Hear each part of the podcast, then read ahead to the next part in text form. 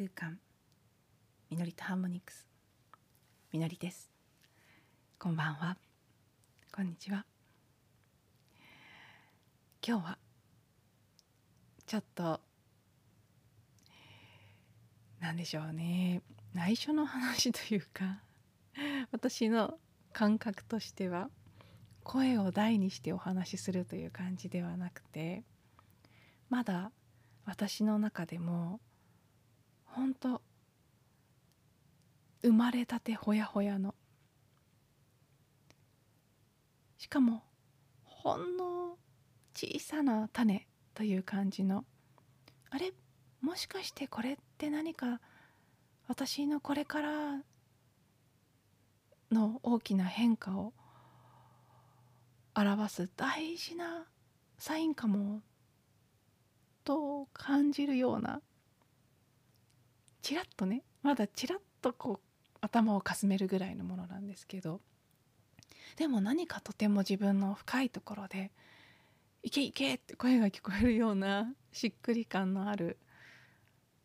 ものが現れてきてでもまだ本当ままだちっちゃな芽が出てきてまだほやほやっていう感じなんですもう大事に大事にそれを見守って育てていかなきゃいけないなって感じているものなんですけどなんとなくそれをこっそりと親しいお友達に話すような感覚でこのポッドキャストの場でシェアさせていただきたいなと思います。なんかこうそうなんです。私の中の感覚ではこそこそこそって。大事な秘密をお話しするような気分ですえーとまずね背景から少しお話しするとここ最近いつも最近一番気に入って見ているジェム・ゴッテスさんというタロットカードリーディングやいろいろなスピリチュアルなお話をされる YouTuber さんがいるんです。そのジェムさんの動画を日々見ていて毎日は更新されないので新しいものがアップデートされると見てそれ以外にたまたまおすすめに上がってきた1年前のものとか数ヶ月前のものがタイトルがピンときたら見てという感じで23日に1個ぐらいね動画を見てるんですカードリーディングの。それであのねカードリーディングって本当面白くて複数立て続けに見ると共通点が出てくるんですよやっぱり。ジェムさんは通常選択肢が5個か6個か少なくとも4択。でも大体56個選択肢がある。結構ね選択肢の多いカードリーダーさんなんですね。3択日本人の方3択でやられてる方多いですけどもうちょっと多いんです。なのでその選択肢を選ぶ確率というのが当然下がっていきますよねそれだけ。でそういう毎回5択とか6択とかある中から選んでいてしかも違うタイミングに出た動画の中でたまたまおすすめに出てきたものとかを見ていてジェムさんすごくたくさんカードデッキも持ってる方なので毎回違うデッキで違う感じでリーディングがされていくんですけどある時期に見たものがもう全く同じようなこと繰り返し言われたりするんです。でこの9月は特にそれが激しくていくつかのことを繰り返し言われてるんですけどその一つは一つは今日のテーマとは関係ないんですけどあの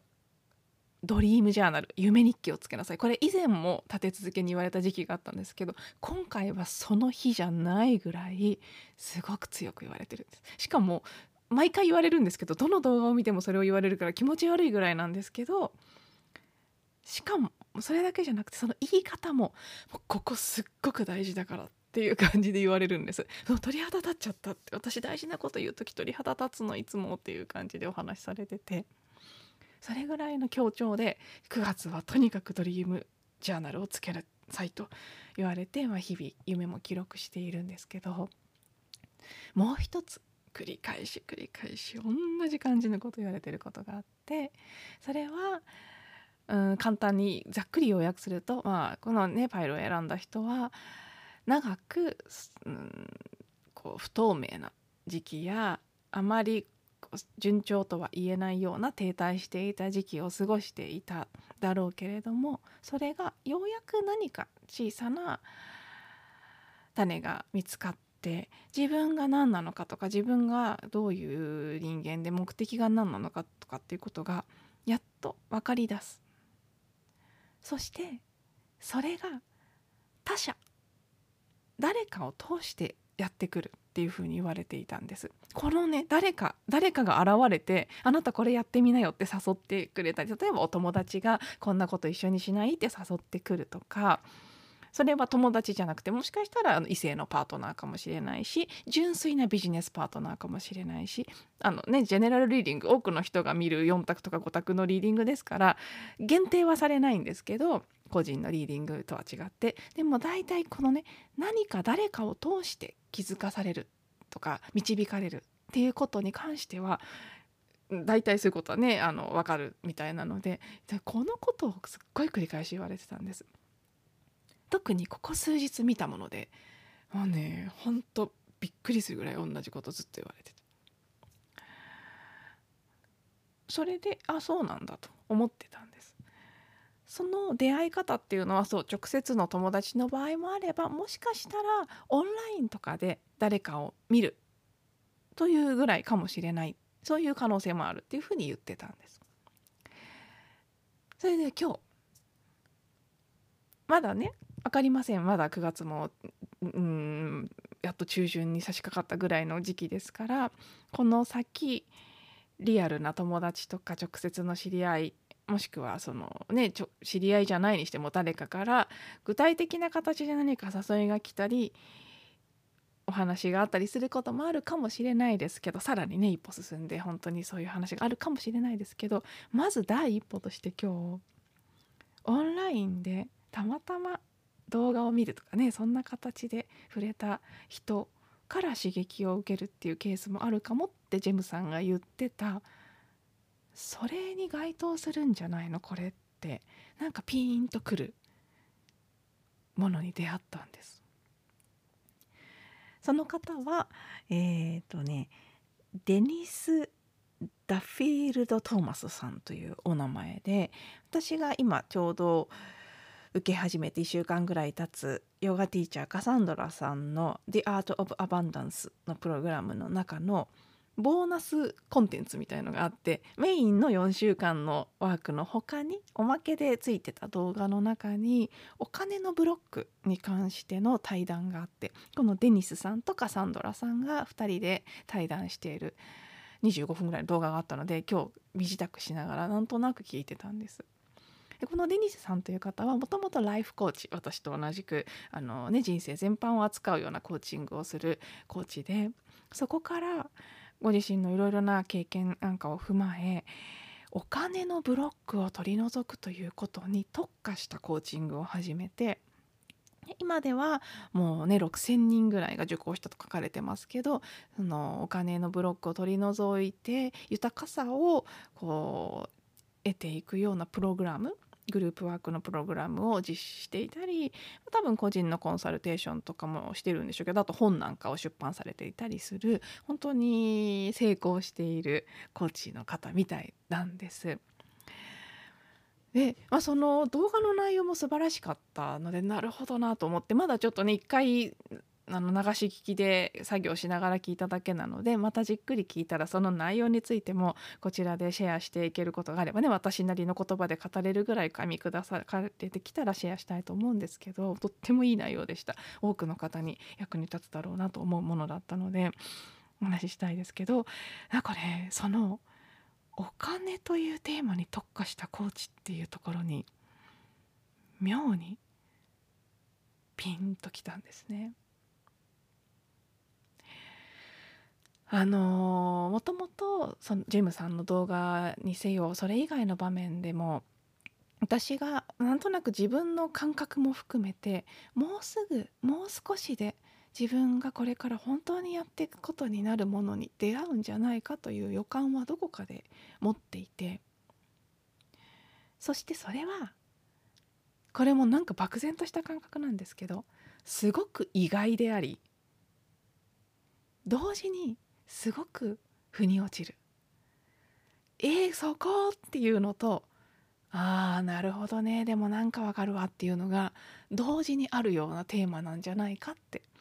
どっかでずっと思ってたんです。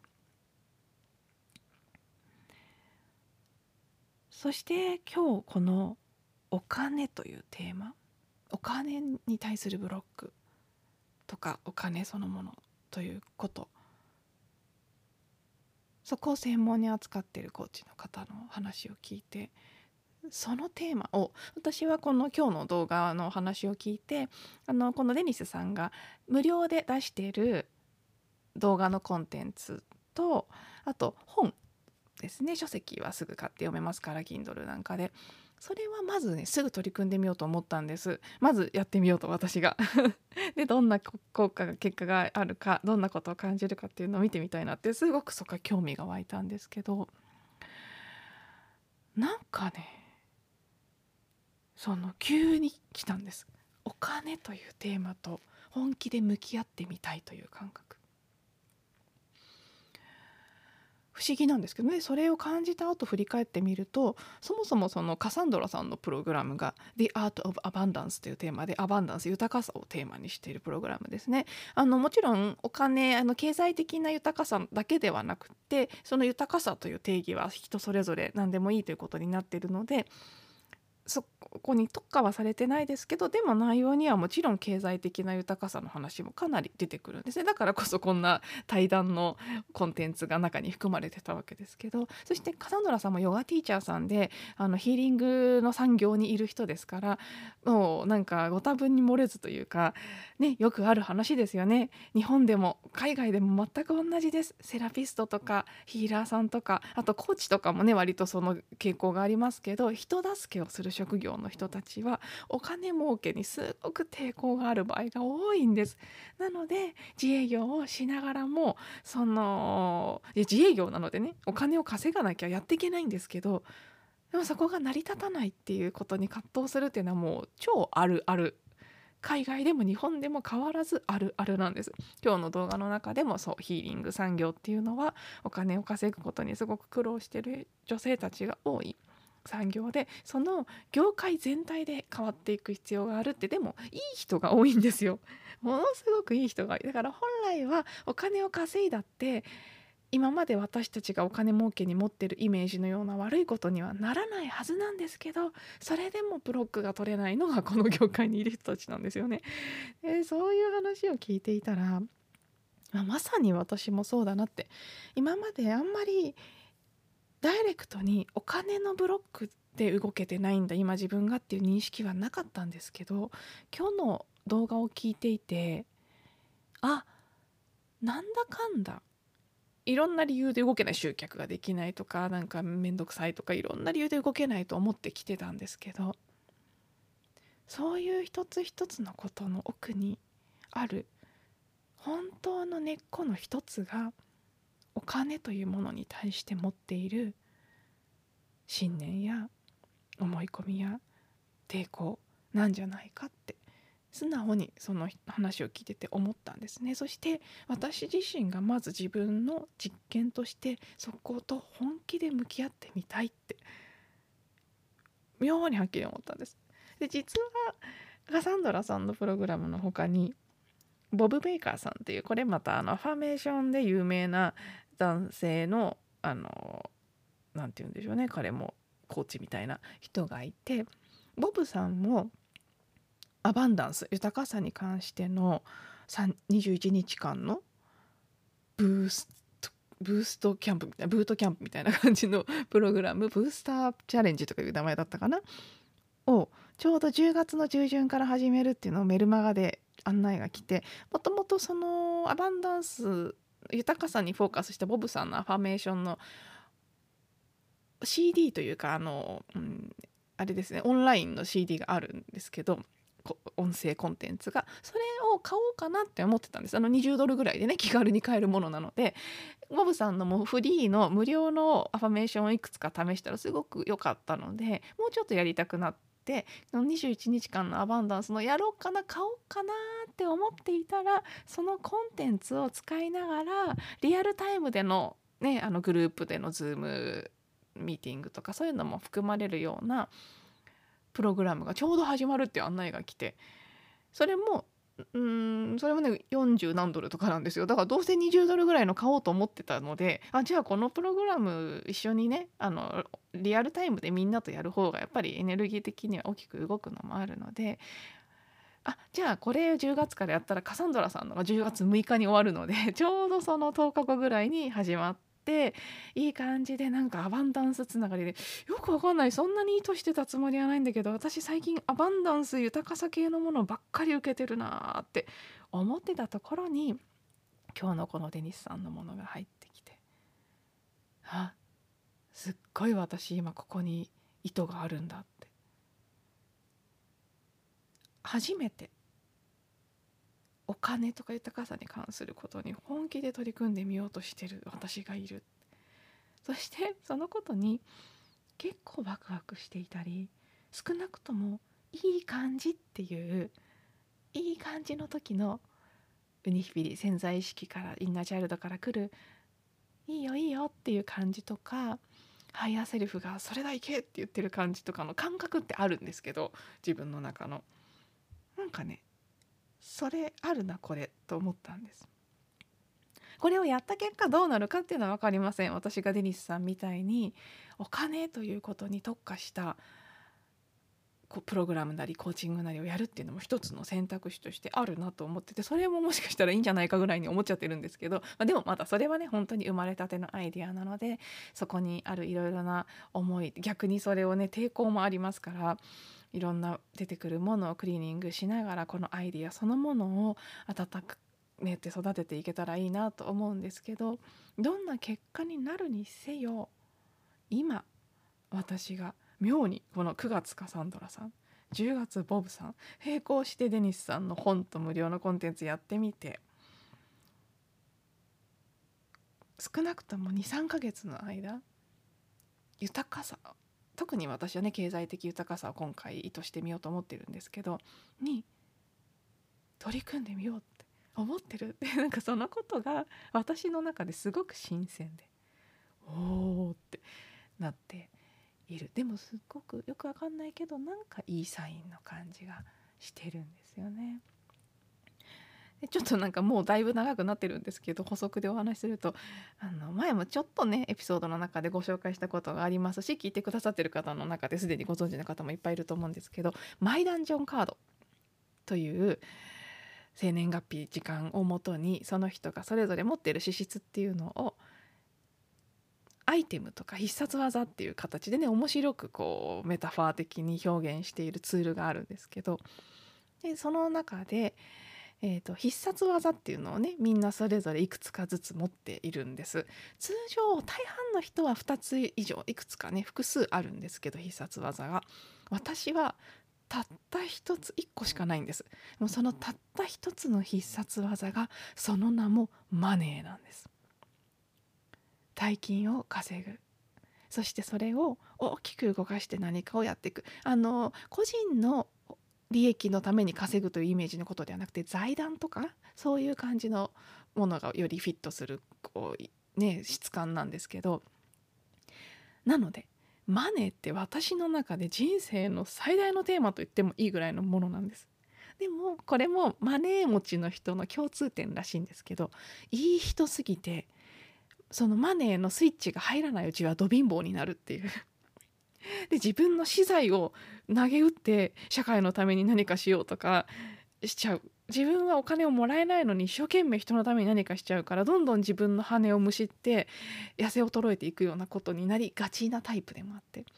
私もなんかね自覚はあるんです。いっつも自分のお金使ってワークショップとか講座を受けてそこでかなり集合意識のクリーニングを手伝っている自覚があるんです。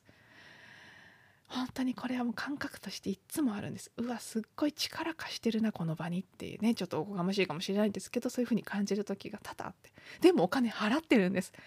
一切もらう方に行かないでずっと払い続けながらやってることは自分のためじゃだけじゃないってすごい分かってるんです。これねほんと典型的なマネー持ちの特徴ですね。しかも私はマネー一本持ちなので特にその傾向が強い。それをプラスの形で使えるように転換するまではずっとマネーを持ってるからこそお金に苦しむっていう方に入っていきがちあのオーラソーマとかでもそういうふうに言いますけど人間誰で誰でもギフト才能ねギフトとチャレンジは課題の部分コインの裏表なんですよ。なのでギフトに転じるまでの間って同じ質が真逆に出てマイナスに出て大きくこうチャレンジになっちゃうんですよね。その才能があってそこがエネルギーとして大きいからこそ裏目に出た時も大きい。だからすごくそこに苦労するっていうことになりがちなんですけど。まあ私はねこう幸いすごい何て言うのねど貧乏にはなってないですけどでも自分の才能を発揮して収入を得るということは本当にしてないんです。おかしいぐらいしてない。いや皆さんね他の周りの方たち見てて別に何でしょうね学歴だろうが経験だろうがいろんなどの資質をとっても別に私はか私が著しく劣ってるわけじゃないっていうのは分かるんです。むしろ何なら優れてる部分がいっぱいあるような気もするのに他の人ができてることができないんです。自分が何かを生み出して対価を得るってことができないでいるんですずっと。これはもうね本当にマネーが裏目に出てるケースだなって。当たり前のことがこれほどできないっていう。その私がついにそこを見てみようっていう気になったっていうことが私の中でちょっとした今日のニュースなんですがまだ本当にねどうなるか分かりませんけれどもなんとなくこのポッドキャストを日々聞いてくださっている皆様にこのことをお話ししてみたくなったのでシェアさせていただきました。また本当やっていく中でいろいろ見えてくることがあると思いますしうん。これはねどこをとってもコーチングであれワークショップであれ何をしていても感じることですけどお金とまあそのお金と関係性とあと自分の才能を発揮して生きるみたいなことは人間の悩みの最大トップ3っていう感じだと思うんです。なのですごく逆に言うと人気のあるテーマっていうかなんでしょうね。多くの方が興味があるテーマだと思うんですよね。なので、まあ、ちょっとこの部分深めながらまたおいおいシェアしていきたいと思います。なんかね今日出てきたビジョンは昔はお金がない世界を作りたいってずっと思ってたんですけどそれはすぐには起きないと思うんですねまだ。その間の期間の中で少なくとも自分の自分の身近な人や自分と関わってる人たちはお金に困らないお金によって苦しんだり悩んだりすることがない世界が見たいしそれによって今日感じたんです本当にそのデニスさんとカサンドラさんの話を聞いていて。いい人たちがもっとお金を得ることができたらそれがデニスさんも10箇所ぐらいに寄付してるって言ってましたけどどこか本当に必要なところに流していくってこともできるわけですよね。まさに財団とかの発想ですけどそういうふうにして自分の身近な人はみんな豊かでそしてそこから必要な人たちにその豊かさが分かち合われていくっていうねそういうビジョンがなんとなくこうパッと出てきていてうん。まあまたちょっとねはい深めて取り組んでいきたいと思います。では最後まで聞いていただいてありがとうございます。また次のエピソードでお会いしましょう。